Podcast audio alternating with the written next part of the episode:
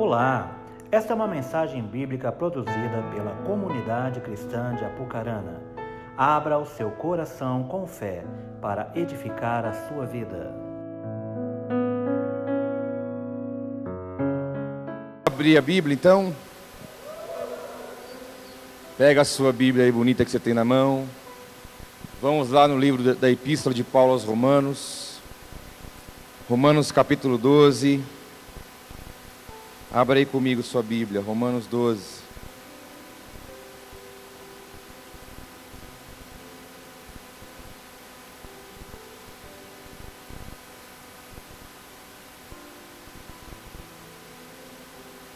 Romanos 12. Quem achou, digou glória. Vamos lá.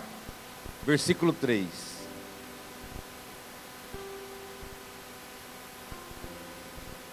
Pois pela graça que me foi dada, digo a todos vocês: ninguém tenha de si mesmo um conceito mais elevado do que deve ter, mas pelo contrário, tenha um conceito equilibrado, de acordo com a medida da fé que Deus lhe concedeu.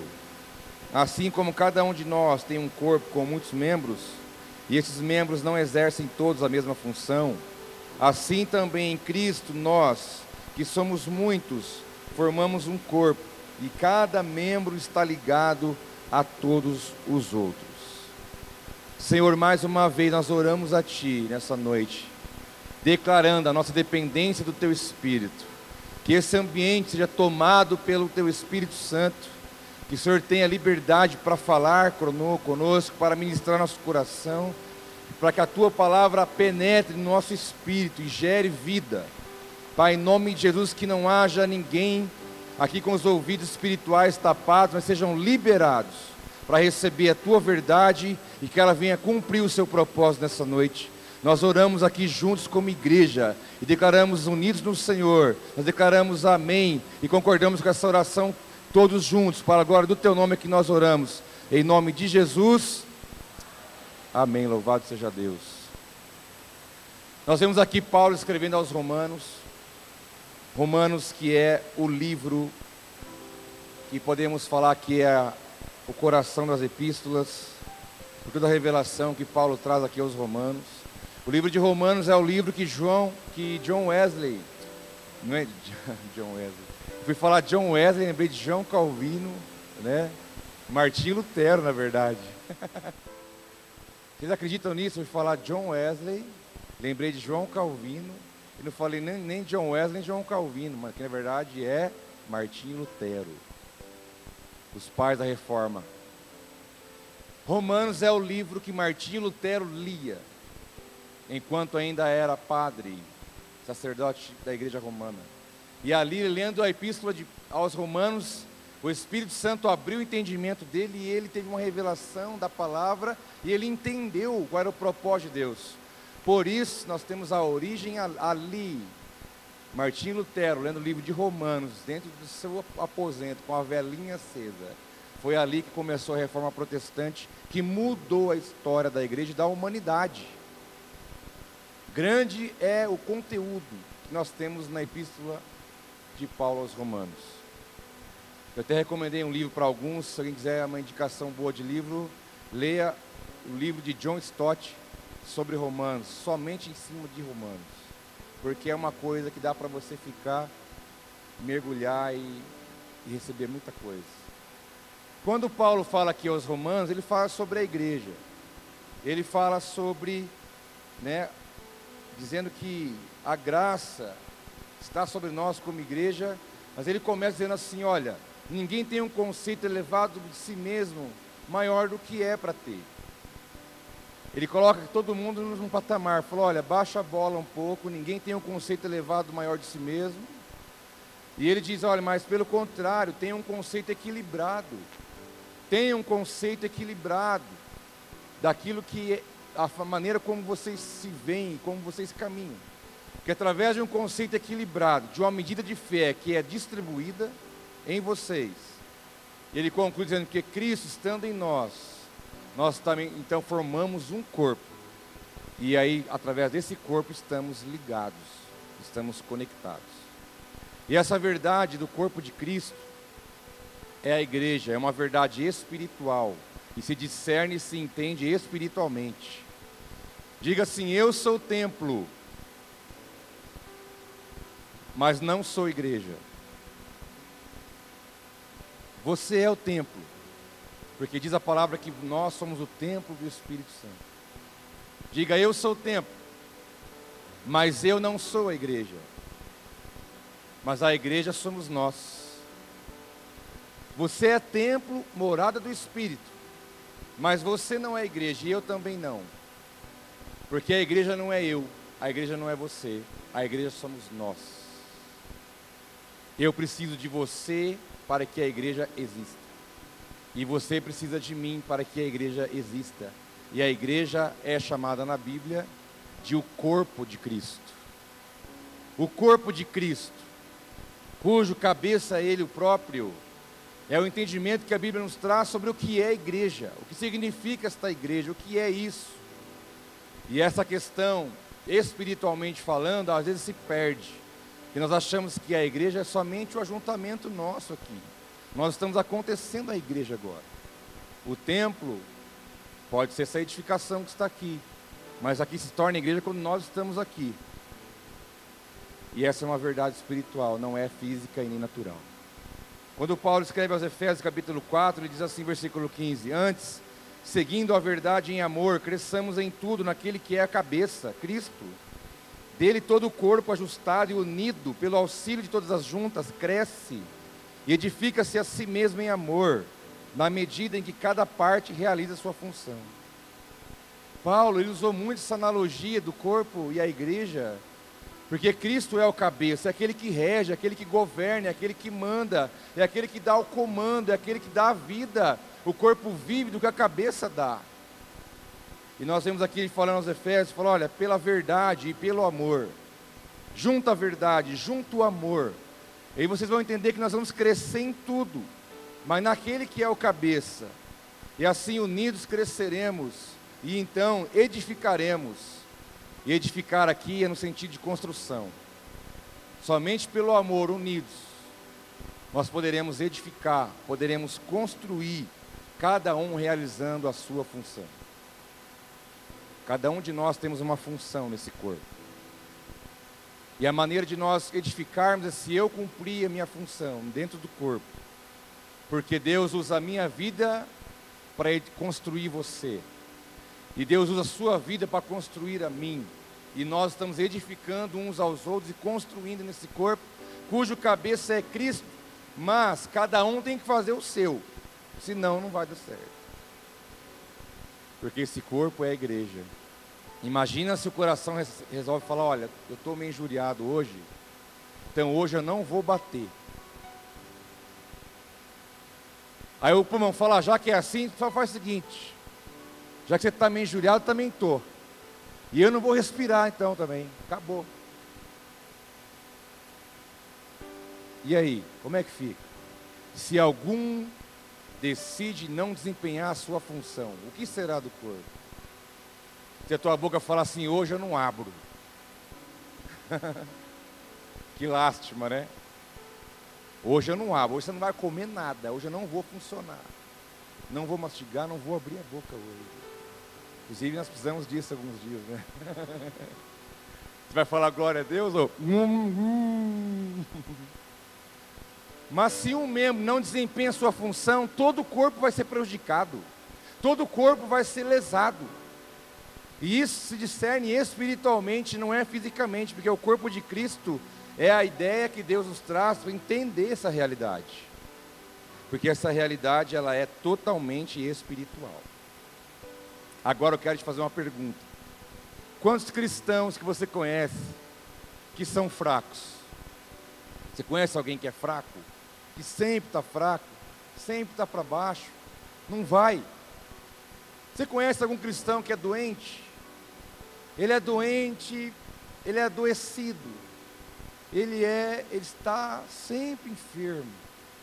Ele é enfermo na alma, ele sempre está negativo, ele sempre vê defeito em tudo ele não confia em ninguém, ele sempre está correndo, ele sempre está se escondendo, ele sempre está na defensiva, ele sempre está esquisito, sempre está estranho, não vai, é enfermo na alma, é enfermo no corpo, é enfermo na cabeça, é enfermo nas, nos pensamentos.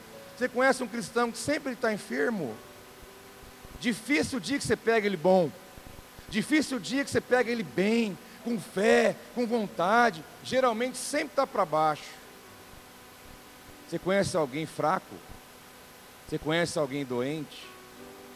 Você conhece alguém que já morreu? Que é um morto vivo? Porque a Bíblia nos responde o porquê que tem fracos. Por que, que tem doentes? E por que, que tem pessoas que já morreram? A Bíblia, a Bíblia nos responde essa, essa pergunta. Existe um porquê que muitos são assim. De 10, você acha que quantos estão nessa realidade? De 10, quantos têm uma vida cristã saudável, consciente? Eu sei o meu propósito, eu sei o meu papel, eu estou aqui, sabe? Pode vir, a luta vem, todo mundo tem. Você desanima, eu também, mas eu me levanto, eu vou para frente, eu tenho fé, eu tenho esperança, eu creio na palavra. Quantos? De 10, quantos você encontra um desse, pelo menos durante um ano, de forma linear? Mas a Bíblia responde por quê. No texto clássico da ceia, 1 Coríntios 11, lá no texto da ceia fala, porque muitos são enfermos, muitos são fracos e muitos já estão mortos. Lá fala em 1 Coríntios 11, 28, examine-se o homem a si mesmo e então coma do pão e beba do cálice. Pois quem come e bebe sem discernir o corpo do Senhor, come e bebe para a sua própria condenação. Aí Paulo conclui dizendo: Por isso, há entre vocês muitos fracos e doentes, e vários já dormiram. Paulo fala, não é porque tomou a ceia ou não tomou, não é essa a questão. Paulo fala: aquele que participa sem discernir o corpo, é aquele que não entendeu o que é esse corpo, é aquele que não tem entendimento do que, do que o corpo está falando. Não está falando do corpo físico, Jesus já morreu aqui há muito tempo, quando Paulo escreveu essa, essa epístola. Já tinha morrido, ressuscitado, tinha passado todas as fases. Não está falando de Jesus homem, Jesus corpo, não. Está falando de um corpo espiritual. E Paulo fala: olha, porque muitos não têm discernimento do que é o corpo. E eu pergunto para você: o que é o corpo de Cristo, meu filho? O que, que é o corpo? O que, que, é, que, que é o corpo? A igreja. O corpo de Cristo, aqui se referindo, é espiritualmente falando, é a igreja. E aquele que não discerne o corpo, não tem fundamento de discernimento, por causa disso, Paulo diz: há muitos fracos, há muitos doentes e muitos que já dormiram. Ele usa três estágios. Tem aquele que não entendeu o que é o corpo e quem ele é no corpo, e quem é o Cristo que é o cabeça, não discerniu isso bem, vive capengando, vive arrastando, vive capengando. Qualquer vento de doutrina fica ali desesperado, perdido, qualquer coisa chama atenção, se, se distrai facilmente, qualquer coisinha derruba, qualquer coisinha vou largar a mão. Esse é o fraco, não discernir o corpo. Mas Paulo fala do segundo, aquele que é doente. Já falei para você quem é o doente. Como que alguém que está doente, adoecido, vai produzir algo conforme a palavra? É impossível. E ainda além dos doentes, aqueles que já dormiram. E aqui fala sobre morte, morte espiritual. Por fora está vivo, mas o espírito já morreu. Porque não entendeu. Não entendeu discernir o que é o corpo de Cristo. O que é a igreja de verdade. E nós precisamos que o Espírito Santo venha abrir nosso entendimento e colocar dentro de nós a real expectativa e o real entendimento do que é isso. Porque se resumiu muito a igreja em um lugar, em um culto ao domingo à noite, por exemplo, ou domingo de manhã, reunimos para ser igreja aqui juntos. Mas a igreja, você vai embora, ela continua existindo que nós estamos conectados pelo mesmo Espírito, por entendimento de quem é que governa sobre nós, quem é aquele que é o nosso cabeça. E eu sei que eu estou ligado em você e você está ligado em mim. Porque não tenho como ser igreja, sabe como? Lá no meu quarto, sozinho.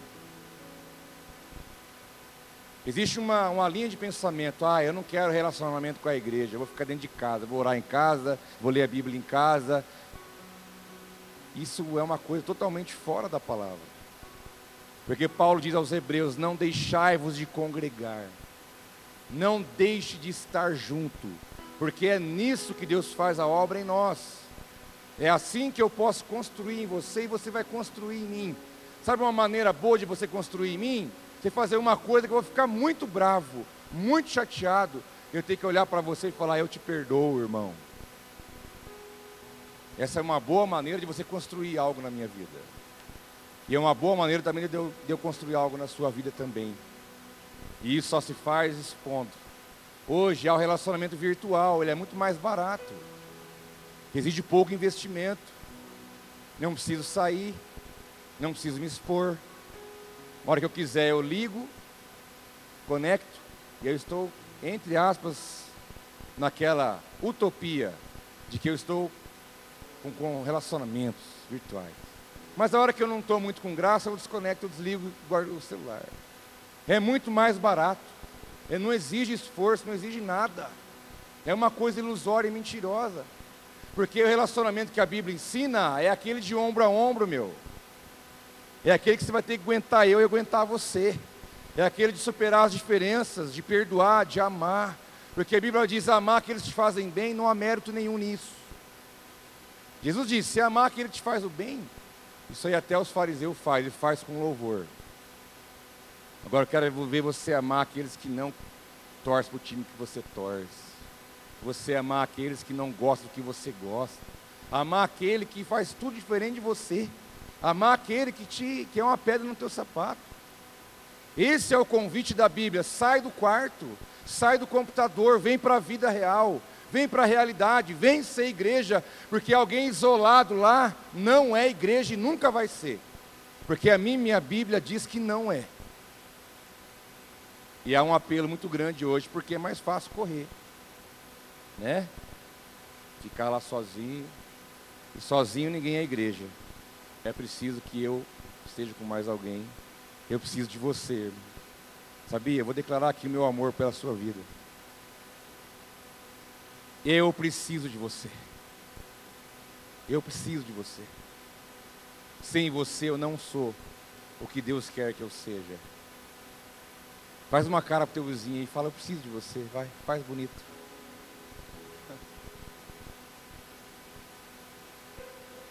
Se é casado é mais fácil.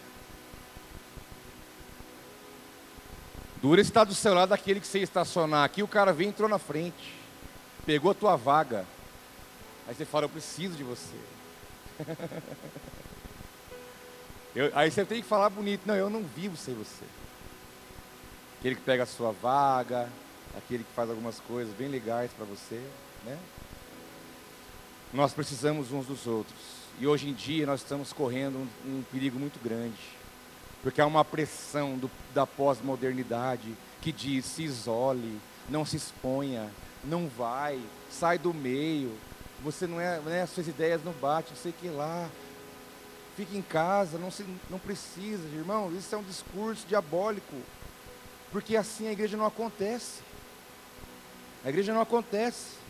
E Paulo fala, porque não conhece o corpo, não discerne o corpo de Cristo, não sabe o que é a igreja. Muitos estão doentes, fracos, e já dormiram.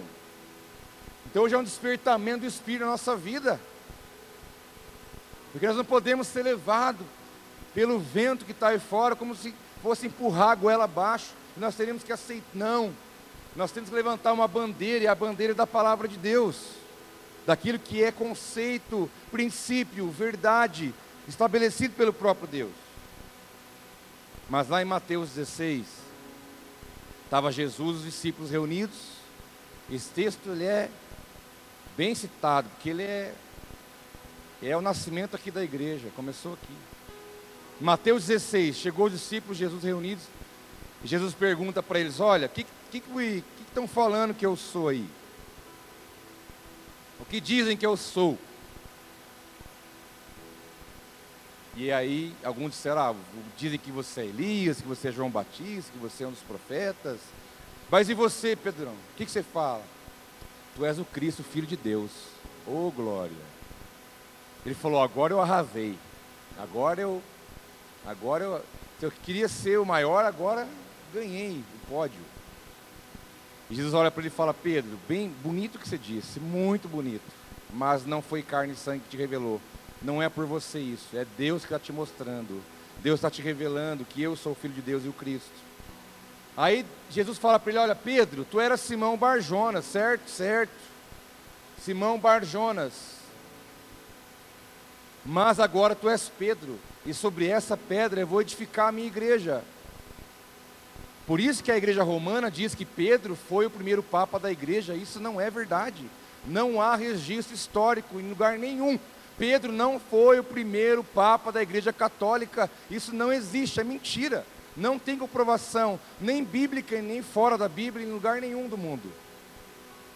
Porque, por causa desse texto, porque Jesus disse, Pedro, sobre essa pedra, não é sobre ele mesmo, mas é sobre a revelação que ele teve de quem era Jesus.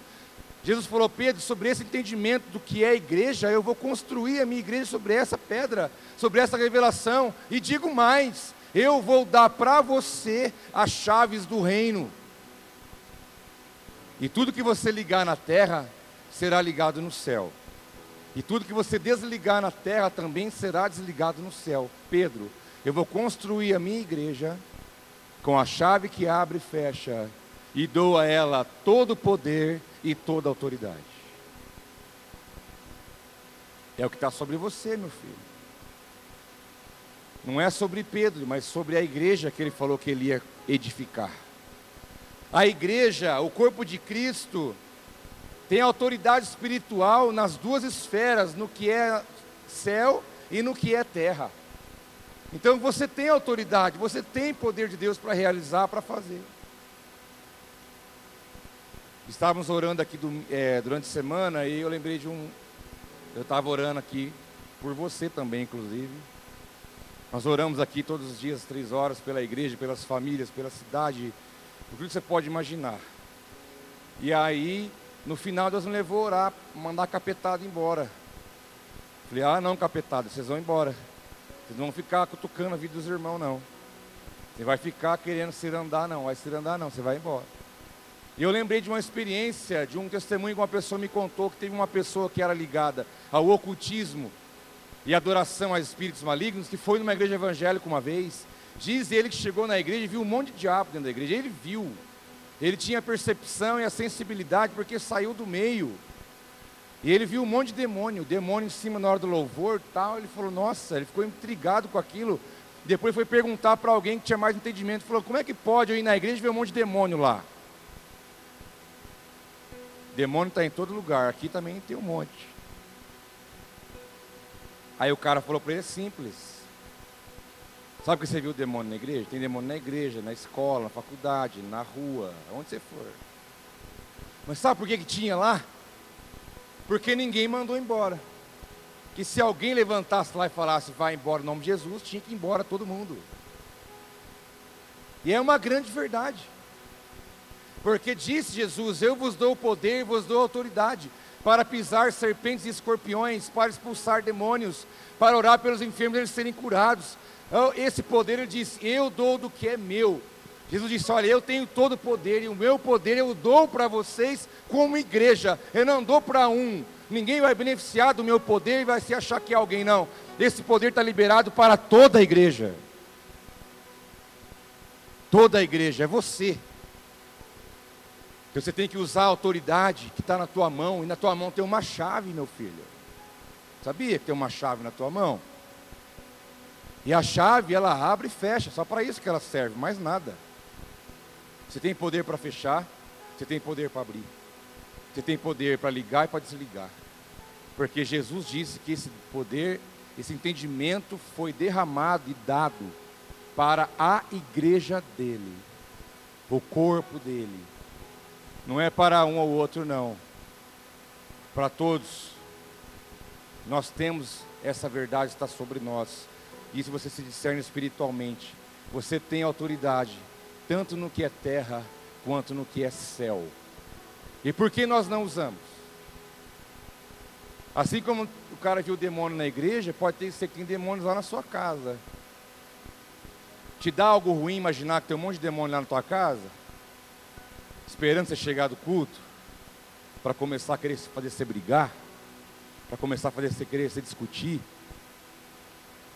Para começar a querer filho rebelar contra o pai, filho rebelar contra a mãe, marido brigar com a esposa, mulher brigar com o marido, aquela turbulência, conflito. Quando chega aquele clima que todo mundo pensa, nossa, qualquer lugar do mundo é mais legal do que aqui em casa. Está todo mundo lá, e o circo pegando fogo, e o negócio está uma desgraça. Desgraça não é um palavrão. Desgraça é a ausência da graça. Mas não tem um filho de Deus para falar, opa, o negócio está meio estranho, vou mandar esse capetado embora, isso aqui é coisa do diabo. Será que tem alguém que pode falar, olha, eu te dou uma ordem aqui em casa, não vai nenhum não. Aqui não. Eu, Deus me deu autoridade e eu mando vocês embora daqui. Por que não se levanta? Por que não faz? Porque acha que não pode, porque acha que não consegue, porque acha que não tem autoridade. Pastor, o senhor pode vir aqui? Não. Não vou. Faz você primeiro. Eu não ligo de ir, mas eu falo, você já fez alguma coisa aí? Não, faz você primeiro. Faz. É a tua oportunidade de manifestar aquilo que Jesus deu para a sua vida. Se precisar de reforço, eu vou aí, mas faz primeiro. Faz primeiro, se levanta. Assuma quem você é. Assume. Assume. Ore. Entre. Entre, cara. Entre. Vocês não sabem o preço que a gente paga para entrar naquela África, meus irmãos. Nós temos que chegar lá declarando e orando que o céu abre o céu de bronze. Entendeu? Lutamos contra enfermidades. O diabo vem cara a cara te desafiar.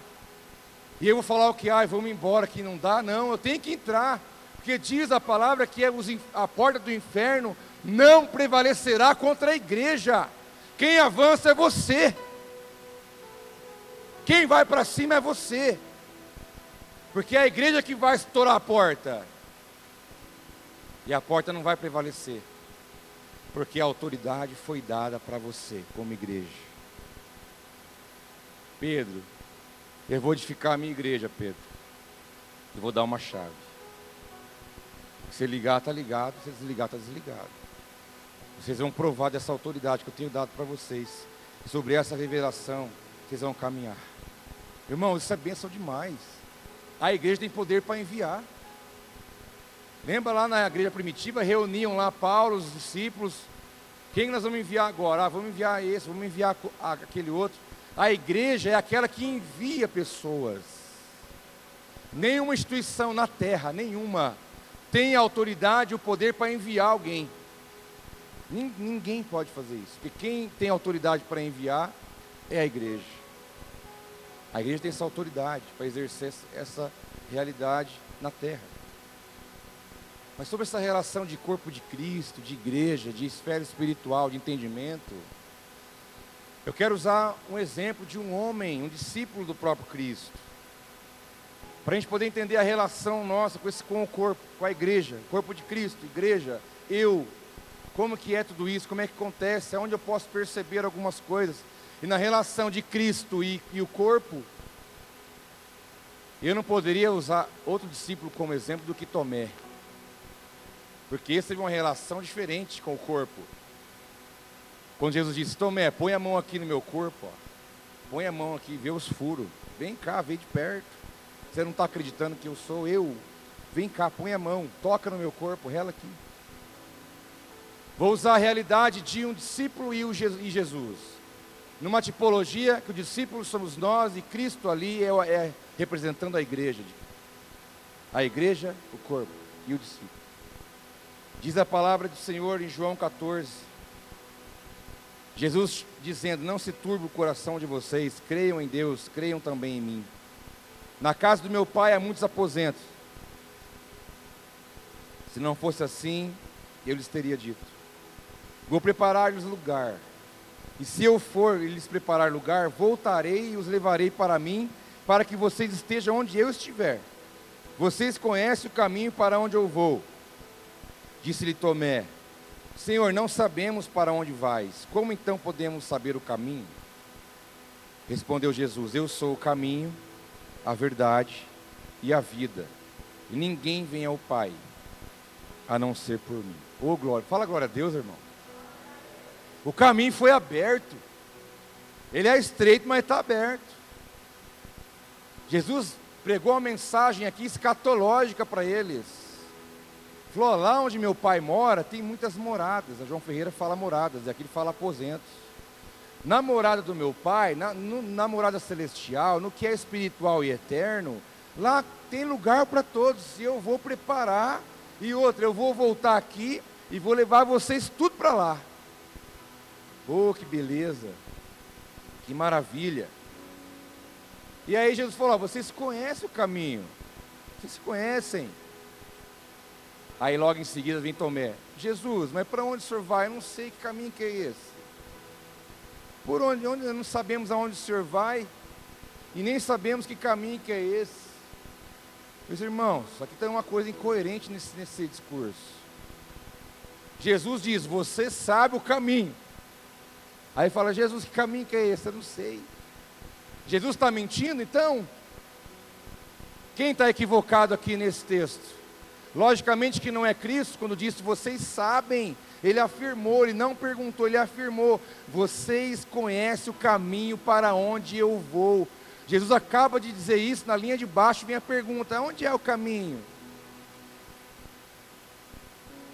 Um discípulo em contato com esse corpo Cristo, que já é a igreja representada, andando com Ele, perto dele, vendo, ouvindo, percebendo, recebendo, mas não sabia de nada, totalmente desinformado, desorientado. Isso é para nós um motivo de aviso, porque eu posso estar perto do Cristo, eu posso estar relacionando com este corpo, eu posso estar inserido nessa realidade que é a igreja e eu posso não perceber e não saber nem onde vou, nem para onde vou, nem para onde ele foi, ou seja, totalmente perdido, porque se eu não discernir o corpo, eu estou fraco, doente ou morto.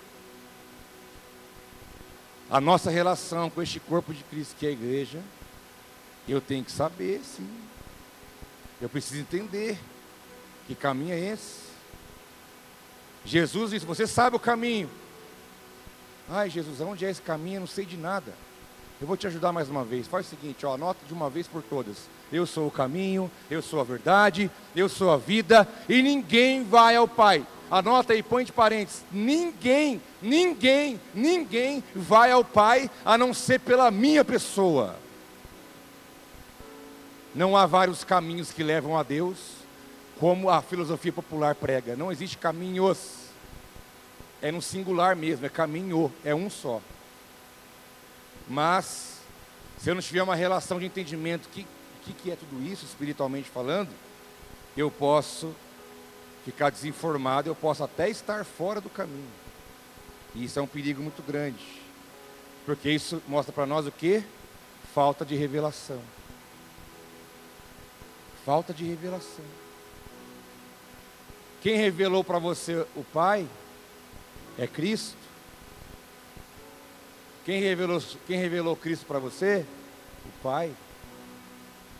Ele vem revelando a nós as suas verdades, os seus mistérios, o reino de Deus, tudo que ele tem como proposta de vida, de cruz, de regeneração, de santificação, de eleição, salvação e assim vai. Agora, se eu estou relacionando no âmbito da igreja e não tem revelação de quem ele é, eu não só estou fora do caminho, como nem sei aonde esse caminho fica.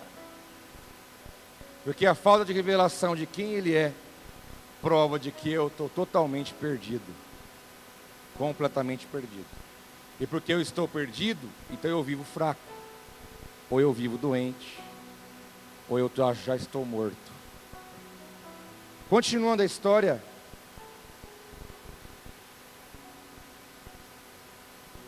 Depois de dizer isso, João capítulo 11 prosseguiu dizendo-lhes: Nosso amigo Lázaro, aqui já é outra história.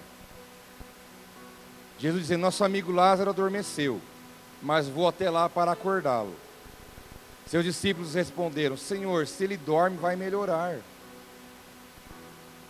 quando a Bíblia fala sobre sono, sobre dormir, 99,9% está falando de morte. Jesus falou para eles: Ó, o Lázaro está dormindo, eu vou lá acordar ele. Daí os meninos: Ah, Jesus, se ele está dormindo, ele vai ficar bom, deixa ele lá, ué. Não precisa ir lá, ele vai melhorar, ele vai acordar. Jesus falou: Mas vocês estão difíceis de entender mesmo, né? E daí ele fala: Senhor, ele dorme, vai melhorar. Jesus tinha falado da sua morte, mas seus discípulos pensaram que ele estava falando simplesmente do sono. Então Jesus disse claramente: Lázaro morreu. E para o bem de vocês, estou contente por não ter estado lá, para que vocês creiam. Jesus, pela soberania, sabia que estaria lá, oraria por ele, declararia, declararia sobre ele a ressurreição, e Lázaro voltaria a viver. Jesus sabia disso. Vamos até lá, mas vamos até ele. Então Tomé manifesta. Tomé é chamado Dídimo. Dídimo no grego quer dizer gêmeo. Possivelmente Tomé tinha um irmão gêmeo. Era chamado Tomé Dídimo. Tomé Dídimo diz para os amigos discípulos: Ah, eu estou aqui parafraseando porque a frase pede isso. Mas vamos também para morrermos com ele. Tipo assim, tirando uma, ele tirou uma, irmão. Tomé tirou uma com a cara de Jesus. Lamentavelmente, ele teve a capacidade de fazer isso. Vamos lá, vamos lá ver Lázaro, vamos lá, vamos lá até ele. Aí Tomé, ah, nós vamos lá, então vamos lá, meus companheiros, vamos lá morrer também. Tirou uma. Esse, esse Tomé não era alguém que apareceu do nada, não. Ele é um dos doze. Ele foi chamado por Jesus, vem andar comigo, vem aprender comigo. Ele foi chamado pelo próprio para caminhar junto, para aprender, para ter revelação. Mas nesse momento aqui não tinha revelação de nada, porque ele estava andando com o Cristo, que é o cabeça, mas não cria em com quem ele estava. Ele não acreditava que Jesus podia ressuscitar aquele homem pelo poder que estava sobre ele. Um discurso pessimista. Ah, morreu, então vamos lá morrer também. Tipo assim, vai dar nada isso aí. Duvidando com pessimismo, com negativismo, um discurso. Logo para quem ele vai falar isso? Não cria, não discernia o que o, o corpo, Jesus estava dizendo, naquela mensagem que estava sendo pregada e anunciada. Jesus estava ali pré, pré, diante de fazer um grande milagre, que era a ressurreição de Lázaro, quatro dias morto revolucionou aquela época, a família, as pessoas. Aquilo virou notícia, primeira página. Mas alguém que estava com ele, porque não discernia, não entendia, falou: ah, isso aí não vai dar nada. Continuando a história, Jesus então, depois de um tempo, morreu, ressuscitou o terceiro dia. E João 20, capítulo 20, diz que Jesus chega para os discípulos mais uma vez e diz: Paz seja com vocês. Assim como o Pai me enviou, eu, vou, eu, eu os envio. E com isso soprou sobre eles e disse: Recebam o Espírito Santo.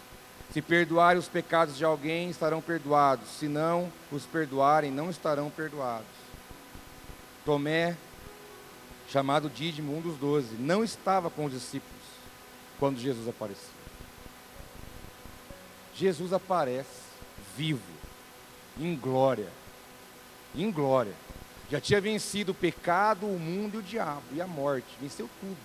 Ele venceu tudo. Ressuscitado. Chega diante dos discípulos para ministrar a vida deles no particular. Falou: Eu vim aqui para estar com vocês, passa já com vocês. E soprou sobre ele e disse: Ó, receba o Espírito Santo, coisa que nunca vocês experimentaram, vocês vão provar disso agora. Aí eu faço a pergunta: onde estava esse homem? Aonde ele estava, que ele não estava ali. Porque a Bíblia é enfática em dizer, ó, ele não estava lá. A Bíblia enfatiza, e quando a Bíblia quer mostrar algo, é porque ela quer mostrar de verdade. E ela está dizendo, Tomé não estava ali. E aonde ele estava? O que, que ele estava fazendo de mais importante numa hora dessa? Porque ele não priorizou estar ali com os demais. Pode ter vários motivos para isso. Mas ele perdeu uma grande oportunidade. O próprio Jesus chegou ali vitorioso em glória e falou: Receba o Espírito Santo, que é de mim mesmo. Eu estou dando para vocês da fonte, direto da fonte. Mas ele não estava lá. E aonde ele estava? O que ele estaria fazendo? Porque ele perdeu essa oportunidade tremenda de receber o Espírito Santo sobre ele. Aí que está. Ele poderia estar aqui e provar tudo isso. Mas alguma coisa não deixou que ele estivesse. Vai sabe lá Deus por quê. Mas, isso nos prova muita coisa. Eu preciso estar no lugar certo, na hora certa. Eu preciso. Sabe quando, às vezes teve uma reunião de oração, ou um culto, alguma coisa, e depois alguém te fala: Nossa, cara, você não sabe o quanto que Deus falou, que Deus ministrou, que Ele derramou sobre nós. Foi bênção demais. Nossa, você não tem ideia. E aí vem aquele sentimento: Nossa, e eu não estava lá. Eu perdi essa oportunidade. Quando nós não estamos por algum motivo concreto e real, tudo bem. Mas e quando nós não estamos porque alguma coisa concorreu em um nível que me tirou de estar ali? Uma distração, uma preguiça, uma fraqueza, uma, uma enfermidade espiritual. E quando alguma coisa que poderia ser vencida não foi vencida, e aquilo me venceu, e me impediu de estar ali no meio, naquela hora, naquele momento, para receber aquilo que Deus deu naquela hora, naquele momento. E aí, porque eu não tenho essa relação de estar sempre no momento certo, na hora certa, eu posso correr o risco de perder grandes coisas da parte de Deus.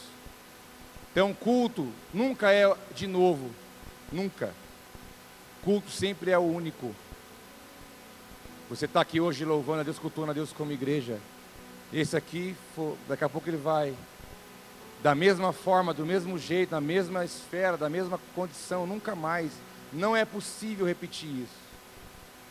Nós ministramos a mesma palavra de manhã e à noite, porque vocês veem duas etapas, mas é uma igreja só. Já falei aqui não sei quantas coisas que eu nem falei de manhã, nada. Nunca é, não tem como. A não ser que eu leia literalmente, daí já virou outra coisa, não é culto mais. Mas eu preciso valorizar os momentos. Eu preciso entender que é importante eu estar com a igreja. É importante eu estar com o corpo. É importante eu estar na célula. É importante eu estar aqui ao domingo. É importante ir numa reunião discipulado. Porque ali Deus tem algo para aquele momento, tem algo para aquela hora, tem algo específico para aquele exato movimento. E eu preciso me disponibilizar para priorizar estar aonde a igreja está acontecendo. Para que não venha perder oportunidades como essa. E ali receber o Espírito Santo. Imagina que coisa linda. Que até então nunca tinha acontecido isso. Quem aqui vai para o céu? Erga a mão.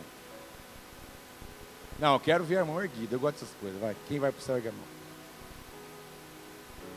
Tá aquela coisa, olha para o teu irmão fala não sei o que, eu não gosto disso. Não gosto disso. Olha para o seu irmão fala não sei o que, eu não gosto disso. Mas é você que está aí, não é eu, então você faz. olha que eu faço pelo menos uma vez por mês, só para não. que é chatinho essas coisas. Né? Mas tem hora que precisa. Quem vai para o erga a mão. Se Jesus voltar agora, quem vai para o erga a mão. Olha que benção, rapaz.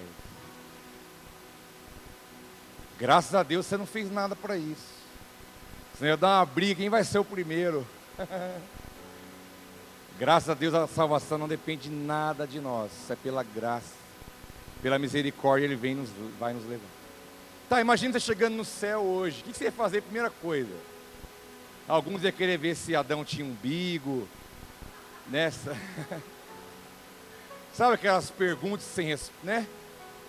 Você ia querer tirar aquelas dúvidas. Ô Paulo, só entre nós aqui. Qual que é o espinho da sua carne, cara, que você tinha lá? Que ninguém sabe, ou fala que você tinha problema de visão, você não enxergava direito, né? Cada um é, tem vários chutes, mas ninguém sabe. Qual que era o teu problema quando você estava lá embaixo? O que, que você ia fazer chegando lá? Mas pode ser que você ia chegar lá em algum deles, você ia chegar em Moisés. Ei, Moisés, eu te vi na Record, mas você estava bonito. você estava bonito. Né? Moisés, eu sou teu fã, vim aqui te falar. Olha, esse céu é grande, tem um monte de gente aqui, mas olha, eu, eu te cacei. Porque eu sempre fui apaixonado pela sua história, cara. Né? Você foi um menino que foi levado pela mãe nas águas, aí a mulher lá pegou você, criou você lá no ouro, tomando taça de ouro. Mas, ô, ô Moisés, você matou um cara, hein? Não, mas pula essa parte. Aí você foi para o deserto, cuidar da ovelha do seu sogro e tal. Você viu a sarça ardendo, se consumia. Deus falou: é você mesmo que eu quero. Você quis pular fora, não teve jeito, você foi. Mas fala uma coisa para mim, cara. Você viu a nuvem de glória. Você viu Deus escrevendo nas tábuas da lei. Você viu Deus passando na fenda da rocha pelas costas. Você viu, você, cara, eu sou teu fã. Sou teu fã, Moisés. Sou teu fã, cara. Tua história é demais. Você é a pré-figura de Cristo no deserto, sacerdote. Cara, sua história me ajudou muito na caminhada lá. Aí Moisés falou: Nossa, que beleza. Cara, mas eu quero falar de você também. Cara, você também provou de tanta coisa, cara. Né? Vou usar um exemplo aqui, quem que eu vou pegar? Sabe, Alessandro, eu. Alessandro, você está achando a minha história legal, cara? Você acha que a minha história é bonita? Que eu abri o mar vermelho, que eu fiz tudo aquilo? Mas eu não. Cara, o que você. E você, cara? E você, cara? E você, cara? E você, cara? Se cada um funciona no seu dom. Isso não é para mim. E você, Alessandro, ser um cara bem-aventurado, sabe por quê? Deus movia em nós lá no Velho Testamento. Deus falava com a gente. Deus movia, manifestava o seu poder. Mas, Alessandro, você tem algo que eu nunca tive, Alessandro. Eu nunca provei de algo que você teve a vida toda, quase. Eu nunca tive o Espírito Santo morando na minha vida e você teve. Conta para mim como que é isso. Conta para mim como é que é ter o Espírito Santo morando dentro de você, porque ele vinha falar com a gente na nuvem, ele falava de várias formas, mas ele nunca morou dentro de nós. Mas vocês têm o Espírito habitando. Ele vai falar, me conta um pouco sobre isso, porque isso é demais. Eu não sei como, nem como imaginar uma situação dessa. Quem sabe ele não trocaria tudo que ele fez para ter o Espírito habitando dentro dele. Jesus chegou e falou: Receba o Espírito Santo, sobrou sobre eles. E Tomé não estava ali. Perdeu a oportunidade de viver algo que ninguém tinha vivido até então. E dali começou o advento na história da igreja. E a história continua. Os outros discípulos lhe disseram: Vimos o Senhor. Isso depois. Chegaram e disseram: Vimos o Senhor. E Tomé disse: Se eu não vir as marcas dos pregos nas suas mãos, não colocar o meu dedo onde estavam os pregos, e não puser a minha mão no seu lado, eu não crerei. A igreja, que é o corpo, comunicando para ele. Os discípulos falaram: Olha, nós vimos Jesus, nós vimos ele, ele está vivo, ele veio aqui, ele falou com a gente, ele ministrou a palavra para nós, orou por nós, recebemos o Espírito, ele está vivo. Não acredito. Se eu não colocar a mão lá e ver as, os furos, aonde o, o soldado furou e saiu água do lado da costela, se eu não ver as mãos furadas, se eu não ver as marcas, eu não acredito. Duro é quando a igreja não crê na igreja. Aí é terrível. Quando a igreja fala, irmãos, vamos orar. Irmãos, vamos. Vamos na fé, irmãos, vamos acreditar. Nós podemos mudar o mundo. Se eu fizer um pedacinho a minha parte, o mundo estará melhor. Vamos anunciar essa palavra que muda, que transforma, que sara, que cura, que salva, que liberta. Vamos, igreja, vamos orar, vamos crer, vamos declarar. Será? Será? Será, Zé? Será que é isso mesmo? Será que Deus faz? Será que eu posso? Será que é isso mesmo? Será que é possível? Será que nós conseguimos isso? Será que eu creio? Será que eu embarco? Será que eu espero acontecer primeiro para depois eu ir ver de fato o que aconteceu? Porque a igreja chegou e falou: Olha, nós vimos Jesus. Mas o outro que não discerniu o corpo falou: Eu não acredito. Por não discernir o corpo, há entre vós muitos fracos, doentes e mortos. Mas a história está quase acabando. Uma semana mais tarde, os seus discípulos estavam outra vez ali. E Tomé com eles. Ele já estava presente. Já deu uma melhorada. Apesar de estarem trancadas as portas, Jesus entrou, pois pôs-se no meio deles e disse: Paz seja com vocês. E disse a Tomé: Coloca o seu dedo aqui e veja as minhas mãos. Coloca a tua mão do meu lado, para de duvidar e creia. Jesus chegou, a palavra é enfática e clara, a casa estava fechada. E Jesus apareceu no meio deles. Já estava ressurreto aqui também. Paz seja com vocês. Opa, vem você, você duvidou, vem cá, vem cá, vem cá, vem cá, vem cá, vem cá. Põe a mão aqui. Foi direto. Ele não falou nada antes. Ele não entrou em detalhe de nada. Ele chegou na casa e já chamou. Ah, você está duvidando? Vem cá. Vem aqui. Põe a mão aqui, rapaz. Eu estou falando você não acreditou no que a igreja testemunhou para você? Você não acreditou quando a igreja disse que era possível? Você não acreditou quando a igreja disse que eu tinha, que eu estava vivo, que eu estava em poder e glória já andando nessa terra? Você duvidou demais? Então vem aqui, põe a mão e veja. Sinta, está aqui os furos. O que mais você quer? Estenda a sua mão, coloca no meu lado e para de duvidar e creia. É o que Jesus fala para você: discirna o corpo, discirna o que é a igreja. Para de duvidar do que Deus pode, para de duvidar do que Deus faz. Que o que Deus faz na terra é através da igreja, meu filho. A igreja é a expressão de Deus na terra, é o reino dando a sua cara na terra, é a igreja, sim. Ela tem falha, ela tem dificuldade, ela tem coisas para ser consertado, ela é imperfeita, mas ela é a igreja, é o corpo, é a noiva e ela é regida pelo cabeça que é Cristo. Para de duvidar e creia. Então Tomé fala: Senhor meu Deus, Senhor meu e Deus meu. Então Jesus diz: Porque viu, você creu, e você perdeu a oportunidade, Tomé, nesta hora. Porque você viu, você creu, Tomé. Mas eu digo para você que bem-aventurados são aqueles que não viram e creram. Porque você teve que ver para crer. Você vai entrar numa segunda classe de crente. Que a primeira classe é daqueles que não viram, mas creram. E eu chamo eles de bem-aventurados. Nesse caso, cabe a nós. Jesus disse: bem-aventurados, sabe quem que é? Aqueles que não viram, mas creram. Você é um bem-aventurado. Você crê que Ele é Jesus, você não viu.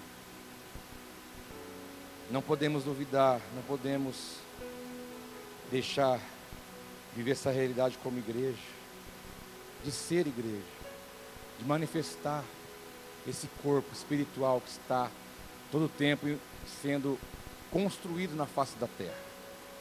É uma coisa espiritual interessantíssima.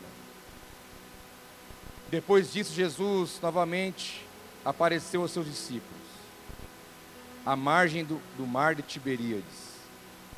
Estavam juntos Simão Pedro, Tomé, chamado Dídimo, Natanael, de Cana da Galileia, filho de Zebedeu e dois outros discípulos. Nessa hora, Depois passou tudo isso, ele pensou o quê? Eu não vou ficar distante mais não. Aonde ele estiver, eu vou estar no meio. Aqui ele já estava no meio, ele teve uma atitude humilde. Falou, eu não estava naquela, mas eu não perco a próxima. Eu não vou perder de novo a oportunidade.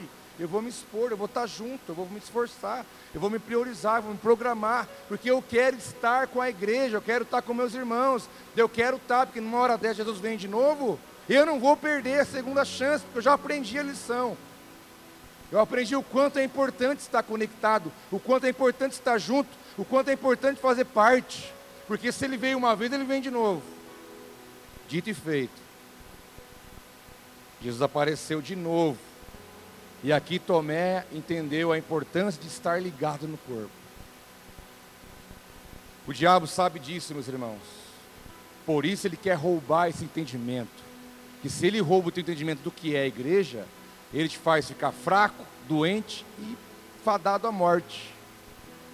Então a igreja, ela é essa coisa viva. E ele é o cabeça e governa sobre nós. E eu tenho que estar ali. Entendeu? Nós temos que conviver, nós temos que bater quina, para que as pedras fiquem sem quinas, arredondadas. E nós vamos construindo uma coisa, eu e você, você e eu, e nós vamos juntos, estamos juntos, estamos embolados, e vamos caminhando, vamos seguindo, vamos buscando, vamos batalhando, chorando, dando risada, mas nós estamos ali. Nós entendemos o que é. E não podemos deixar de entender a igreja como isso ver a igreja como uma, algo de unidade, de estar junto, de estar ligado, de estar conectado. Se eu falo mal de você, se eu potencializo seus erros e defeitos, falando mal de mim mesmo. Tem lógico falar mal de mim mesmo? Seria que algo insano eu falar mal de mim, expor meus erros, minhas falhas? Que quando eu quero potencializar o erro, a falta do outro, se tratando de igreja e corpo de Cristo, falando mal de mim mesmo. E se eu tenho costume de fazer isso, então eu não discerni o corpo, então já estou fraco e doente. E bem possível que você vai caminhar para a morte. Só um detalhe, um exemplo. Mas para encerrar, diz em Atos capítulo 1. Atos 1 é a despedida de Jesus. São os últimos momentos dele na terra. Atos capítulo 1 é a despedida. Onde ele reuniu os discípulos falou: Olha, eu vou subir, vou à destra do Pai, vou enviar o meu Espírito para vocês. E aqui no capítulo 1, versículo 12: Então eles voltaram para Jerusalém, vindo do Monte das Oliveiras, que fica perto da cidade, cerca de um quilômetro. Quando chegaram, subiram ao aposento onde estavam hospedados. Achavam-se ali presentes Pedro, João, Tiago, André, Felipe, Tomé, Bartolomeu, Mateus, Tiago, filho de Alfeu, Simão, Zelote e Judas, filho de Tiago. Todos eles se reuniam sempre em oração com as mulheres, inclusive Maria, a mãe de Jesus, e com os irmãos de Jesus. Aqui é o ápice do, do aprendizado. Estavam todos reunidos num lugar e Tomé no meio. Falou, eu não saio daqui mais não, filho. Eu não vou perder a segunda, não. Jamais. Onde vocês vão orar, eu vou também. Né? Você é doido. Já perdi aquela. Onde vocês vão? Não, vou junto. Onde que é hoje? Não, estou lá. Entendeu? Eu não vou ficar fora disso. Não, de nenhum. E estavam todos ali. Discípulos, Maria, Maria que se converteu, Maria se converteu. Depois que Jesus ressuscitou, ela se converteu de fato. Os irmãos de Jesus que passaram a crer nele pós-ressurreição, estavam todos ali reunidos e orando. E vocês sabem que a história relata, e a Bíblia diz que eles oraram mais de 100 dias, juntos. 100 dias. Pelo entendimento que eles tiveram do que era o corpo, que ali estava a igreja reunida. A igreja estava reunida. E um pouquinho depois, irmão, você sabe o resultado que deu isso. Vira o capítulo 2. E a igreja é completamente tomada pelo poder do Espírito Santo.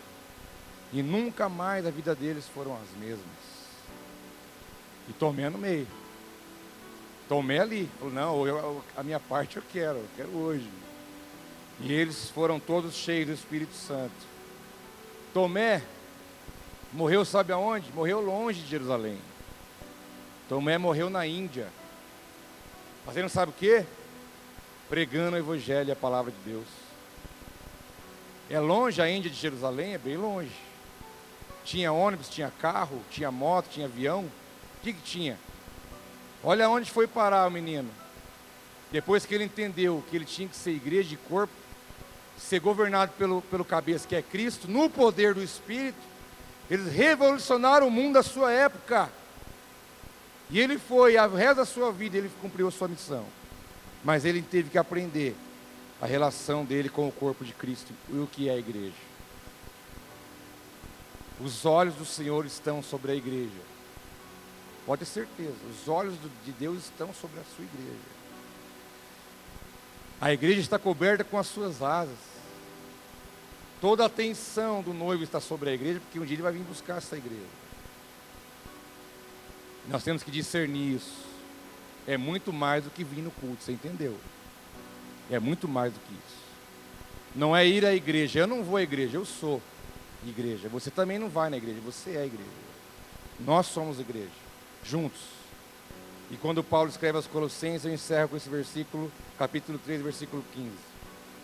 Ele diz que a paz de Cristo. Eu vou, eu vou, eu vou contextualizar. Carta do apóstolo Paulo aos Apucaranenses, capítulo 3.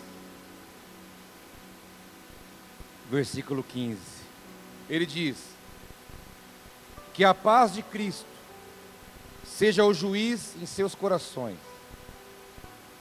visto que vocês foram chamados a viver em paz, como membros, não é de uma igreja, de uma instituição, membros de um só corpo.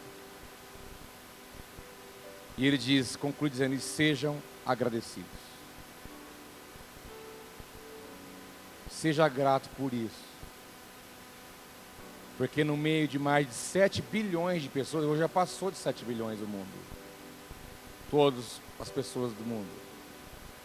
No meio de mais de 7 bilhões, ele olhou você vivendo a sua vida, achando que está tudo bem. Ou seja, eu tenho controle das coisas, né? Eu tenho um plano, eu tenho um sonho, já, tá, já determinei. Vai ser assim. Aí ele aparece no teu caminho e fala: opa, peraí, cara. Eu tenho algo melhor para a tua vida. Você não me quer, você nunca me quis. Você nunca me escolheu, disse ele. Você nunca quis estar comigo. Você vive no pecado, achando que você é senhor de si mesmo, fazendo o teu plano e correndo atrás do teu sonho. Mas eu estou aqui no teu caminho para mudar a tua história. E eu sei que você não ia me escolher, mas eu te escolhi. E digo mais: eu te amei primeiro. E porque eu te escolhi, eu te amei, eu te chamo, venha ser parte de mim. Seja o meu corpo, seja a minha expressão, aonde você estiver. E você vai comer de mim para sempre. Porque o corpo vive do que a cabeça dá. E a cabeça é Cristo. E todo o governo está sobre os seus ombros. A palavra diz isso. Então você, mais de 7 bilhões, você já foi escolhido, meu irmão. Você tem que andar de joelho vida inteira, se for ver. Enquanto alguns sobem uma escadariazinha de joelho, acha que está fazendo muito. Como que eu vou agradecer por isso? Eu não tenho o que fazer. Não tem dinheiro, não tem o que eu faço. Mas ele só fala assim, ó, seja agradecido do teu jeito. Se você entender o que você é hoje, você vai agradecer para o resto da sua vida. E saber que eu te chamei para isso. Seja o meu corpo, o meu representante. Manifeste o reino de Deus na terra. E eu estarei com você, diz a palavra, até a consumação dos séculos. Essa é a proposta de Deus para nós. Vamos ser igreja, meus filhos. Igreja de verdade, viva, poderosa, com autoridade, com ousadia, sabendo a quem veio, sabendo quem é, sabendo o que faz, o que não faz, discernindo o corpo. Porque eu não quero ser doente, eu não quero ser fraco, muito menos morrer. Nem eu sei que você também não. Então o caminho é esse. É discernir quem é você no reino de Deus. E você hoje saiu, vai sair daqui um pouco mais sabendo quem você é. E essa era a missão dada a mim pelo Espírito Santo, e a minha parte está feita. Anunciei a verdade, a palavra, e a partir daí é o Espírito que faz a obra na sua vida. Vamos orar juntos?